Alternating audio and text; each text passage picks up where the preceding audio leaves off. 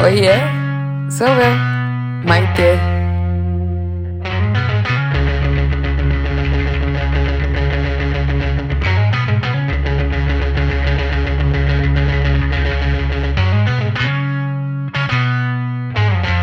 E aí, galera, vocês têm noção que esse é o décimo episódio da segunda temporada? Eu não tenho noção. Nossa senhora. Segundo o Spotify, eu gravei mais de 190 minutos. Vocês têm noção? 190 minutos. É 60% a mais do que a média de minutos nessa categoria que eu tô. É, meu podcast foi escutado em 24 países. Número 1, Brasil. Número 2, Estados Unidos. Terceiro lugar, Portugal. Quarto e quinto lugares, Espanha e Inglaterra. O podcast que vocês estão escutando agora ficou no top 5% mais compartilhados, ou seja, que a galera manda para os amigos. 44% das pessoas mandam pelo WhatsApp e 35% pelo Instagram e o resto outros links. Gente, o que eu posso dizer? E a gente ficou no chart global, top 25, na, na posição 23, o que eu achei ótimo para um podcast estreando, estreante. Ah, eu queria começar esse episódio agradecendo vocês que me aguentam. deliberadamente me ouvem, colocam aqui esses 10, 15 minutinhos. Alguns episódios são mais curtinhos, mas assim, eu prefiro ser curto e falar o que eu penso do que ficar enrolando vocês, né? Só pra encher linguiça. Esse projeto é um projeto que eu faço assim com muito carinho. É o meu projeto favorito, pronto, falei.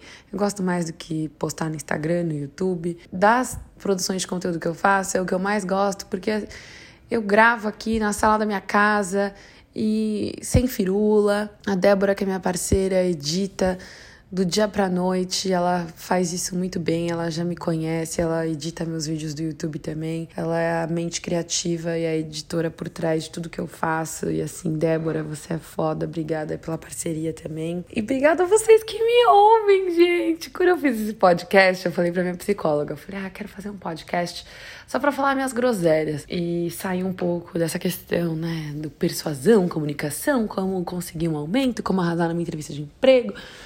Eu lembro de falar pra minha psicóloga, mas será que alguém vai querer ouvir eu falando groselha? E aí a gente conversando, né, eu cheguei na conclusão que o podcast seria uma plataforma terapêutica para mim, um lugar para eu poder me expressar de uma forma original, autêntica, me desconstruir dessa persona profissional que só dá dicas de negócios e negociação e persuasão, que eu acho isso um porre, eu não aguento esses produtores de conteúdo que, sabe, posta uma foto de um estrogonofe e tem que falar. Você sabia que o estrogonofe é uma metáfora da vida corporativa porque ele mistura ingredientes? Ai, sabe, que tem que ficar. Uh, tudo tem que dar liçãozinha de moral e sermão. Sai dessa, irmão. Eu não queria virar uma personagem de mim mesma. Esse podcast veio muito desse lugar de me expressar de uma forma mais crua e Ai, mano, eu tô muito feliz com esses números. Que de todos os projetos que eu faço, é o que eu menos acompanho os números, assim. Porque eu gosto de fazer 100% pelo amor.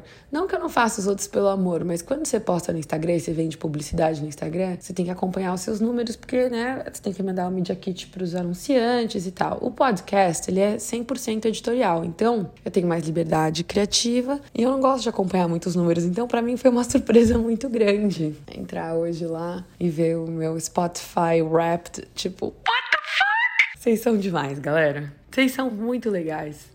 Cara, te falar que assim, eu tenho um privilégio muito grande.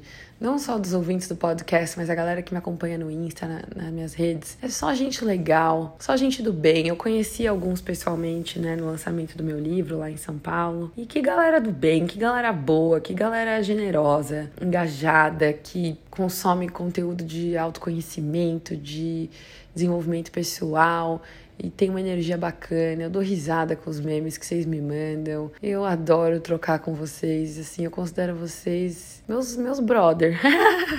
Obrigada. Vamos lá então. K. Souza Ito perguntou: Você tem apartamento nos Estados Unidos? Eu moro num apartamento aqui nos Estados Unidos, mas eu alugo esse apartamento. Tenho um apartamento meu em São Paulo, que é meu mesmo, mas tá alugado agora porque eu não tô morando mais em São Paulo.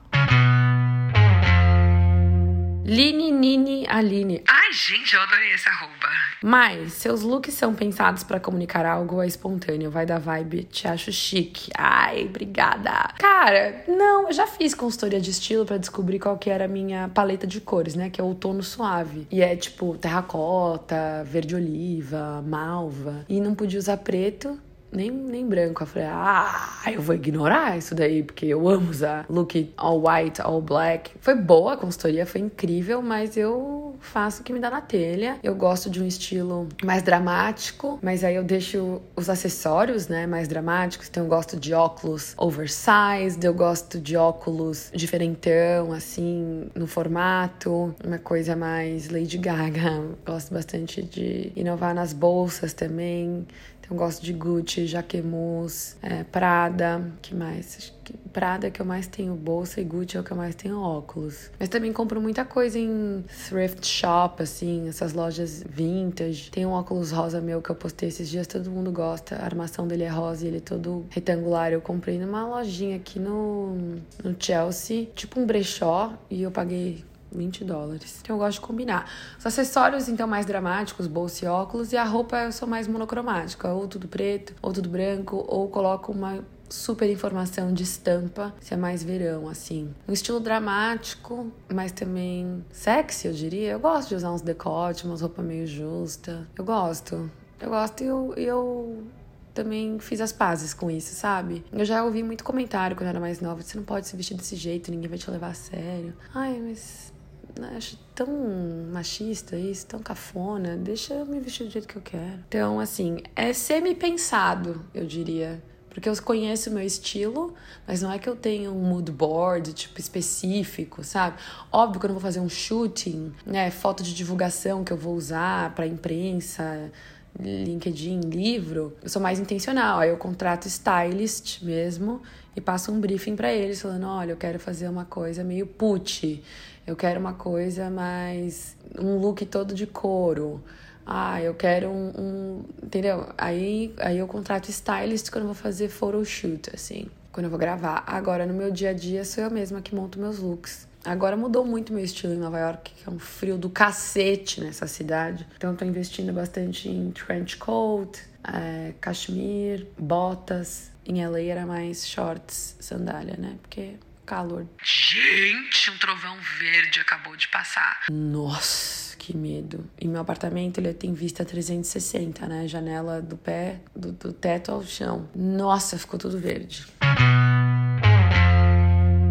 Conta Off 68 perguntou: Como aplicar persuasão para relacionamentos amorosos e autoconhecimento? Cara, eu não gosto muito de ficar usando as técnicas de persuasão em relacionamento amoroso, porque você vai lá, usa até assim, espelhamento eu acho que é legal num primeiro encontro para você conhecer mais a pessoa, deixar ela mais à vontade. Mas numa relação saudável, com intimidade e afeto, eu gosto de usar comunicação não violenta, comunicar, expressar meus desejos, comunicar meus pedidos, fazer o que eu chamo né, desses statements de afirmação do eu. Minha amiga Bia chama de I statements. Então, sabe, é diferente de uma proposta comercial que você manda. Ali a gente tá falando de, de afeto, né? Então aí eu usaria mais comunicação não violenta. Mas se é num primeiro encontro, espelhamento vai deixar a pessoa à vontade, vai fazer com que ela fale bastante sobre a vida dela. E, e aí, com essas informações, você pode ter assunto, né? Que às vezes no primeiro encontro é difícil ter assunto.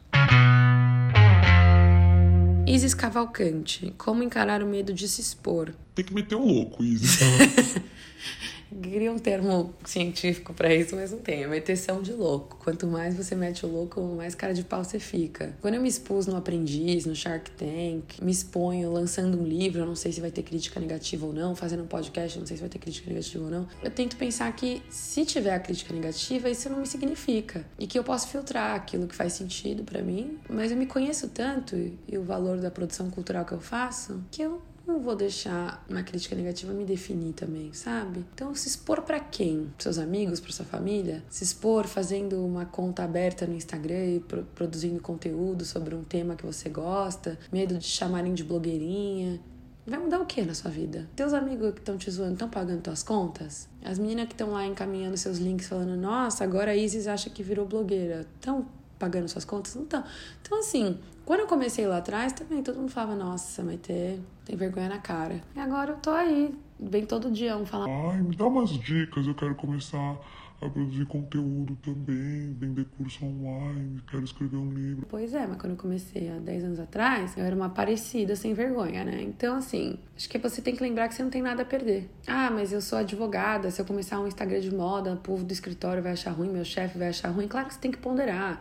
Ninguém quer aqui que você seja demitida, mas é, no fim do dia, muda o quê? É o que eu sempre penso. Ah, tá bom, eu vou no Shark Tank, se eu não conseguir investimento. Tá bom, não, eu já tinha, então pelo menos continua na mesma. Aí eu vou no aprendiz, se o Justus me esculachar, vai mudar o quê? Ué, a opinião dele, eu não sou responsável pela opinião dele sobre mim. Então eu, eu, eu acho que assim, quando você se autoconhece, você não se trai e você fica mais imunizado em relação ao que a gente chama de exposição. Agora, se for falar em público, essas coisas, tem muito exercício de respiração, de corpo, de voz que pode te ajudar, tá? No meu segundo livro, Ouse Argumentar, eu tenho um capítulo inteiro que eu falo sobre isso. Isa e Us. Isaeus? Não sei como fala.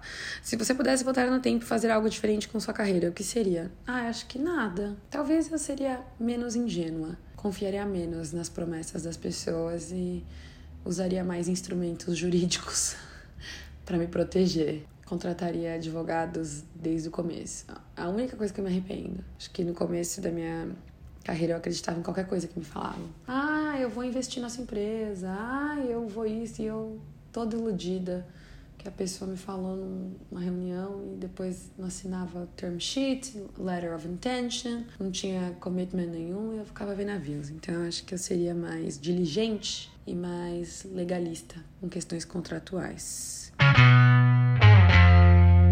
José Macena perguntou por que parou de escrever no Medium. Gente, eu nunca escrevi no Medium, eu escrevi duas, três vezes, mas nunca foi um projeto. Acho que porque eu estava escrevendo um livro, dois livros, três livros, porque eu escrevi em inglês também, aquelas.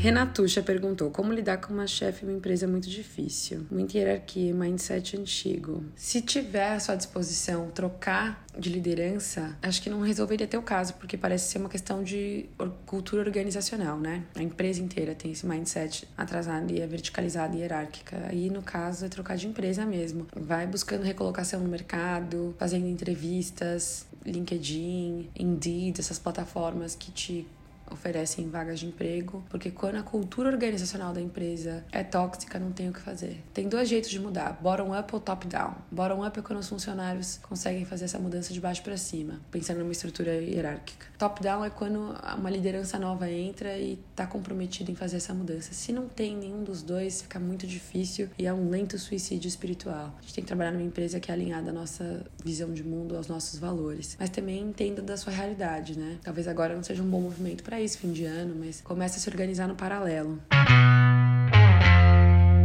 Didi perguntou: qual foi a lição mais importante? É a Carol, que você aprendeu quando fechou sua empresa. Nunca confie na palavra de ninguém, tenha sempre um contrato. Se a pessoa falou, ela tem que cumprir e tem que assinar um contrato falando que ela vai cumprir.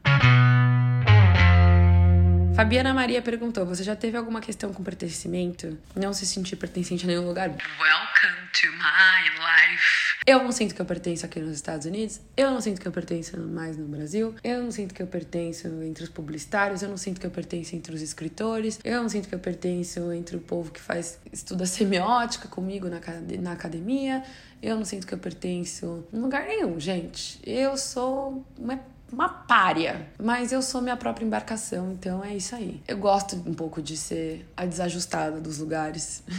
e sempre tem uns outros desajustados que te encontram. É bom. É bom. E deixando claro que eu tenho pessoas que eu amo e várias instituições que eu me identifico em todos esses espaços. É mais a questão do sentimento de pertencimento. Eu não, tem várias coisas que eu questiono na academia, que eu acho erudito demais e rígido demais, catedrático demais. Tem várias coisas que eu questiono na publicidade, que eu acho extremamente descolada da realidade. Então, acho que quando você exerce um senso crítico e reflexivo sobre o que você faz, é apenas natural que você seja um desajustado, no melhor sentido da palavra, e que você se sinta não pertencente. Eu gosto de ver isso como uma virtude, não como um defeito. O dia que eu senti que eu pertenço 100% em algum lugar, é um cult, é uma seita. Renan Silva Dias, tem bons lugares para andar de bicicleta em Nova York? Tem. Central Park, Domino Park, em Williamsburg. Os piers, eu gosto de pegar do pier 10 até o 30 ali, fazer o caminho de bicicleta, é um caminho fechado. Tem gente que se arrisca a andar na cidade, né? Tem a city bike. Na cidade eu não tenho muita coragem, mas tem. Thaís RM, quais são as suas metas para o ano que vem? Como você faz ela? Minha meta para o ano que vem é me qualificar no mestrado, pegar o título de mestre em comunicação e semiótica na PUC. Vou fazer alguns créditos na PUC, então vou passar uma mini temporada no Brasil. Me consolidar no mercado americano como escritora. Já lancei o livro esse ano em Los Angeles, quero fazer um lançamento aqui em Nova York também e ganhar mais distribuição. Já estou na Barnes Noble, que é a maior rede de livrarias daqui, estou na Amazon também, mas eu preciso fortalecer essa parte do trabalho e continuar meu trabalho como publicitária e marqueteira, marketer, é, como um todo. Eu já fiz muita coisa nesse ano, mudei de cidade, lancei livro novo, lancei livro em inglês, lancei podcast. Então, ano que vem é foco na, na titulação do mestrado mesmo, continuar meu bom trabalho como publicitária e intensificar minha carreira aqui nos Estados Unidos com a minha produção literária, me consolidar. Eu uso a metodologia de OKRs, ou Objective Key Results, ou KRs. Eu coloco um objetivo, os resultados chaves que eu vou ter para alcançar e um delta T. Ah, é no primeiro trimestre, no segundo trimestre, é em dois trimestres. Quais são as, as formas que eu vou ter de mensurar se eu tô indo no caminho certo? O que, que eu tenho que fazer? Então, sei lá, quero qualificar no mestrado, tenho que terminar meu memorial, tenho que fazer a linha de crédito de pesquisa, eu tenho que escrever X páginas por dia, eu tenho que avançar na minha orientação, entendeu? Aí você vai quebrando, porque as metas elas têm que ser smart, né? Específicas, mensuráveis, tangíveis e o resto das letras cresci, mas isso daí. Nara 2003. Qual o melhor livro sobre comunicação, além dos seus, é claro? Ah, Retórica, do Aristóteles. Speechcraft, do Joshua Gunn. Speechcraft é maravilhoso, só tem em inglês. Então, Retórica do Aristóteles, que tem em português. Bom, gente, foram as perguntas de hoje. Ai, que episódio gostoso de celebração. Teremos mais dois episódios ainda, né? Gente, temos mais dois episódios e acabou, porque são 12 episódios por temporada. Então é Natal. Gente, eu vou no show da Mariah Carey no Madison Square Garden com a minha amiga Eishla, que está me ouvindo, eu tenho certeza, porque ela é ouvinte do podcast. Eu tô muito animada. All I want for Christmas is you. Beijo, gente. Bom fim. Que o Brasil ganhe o jogo.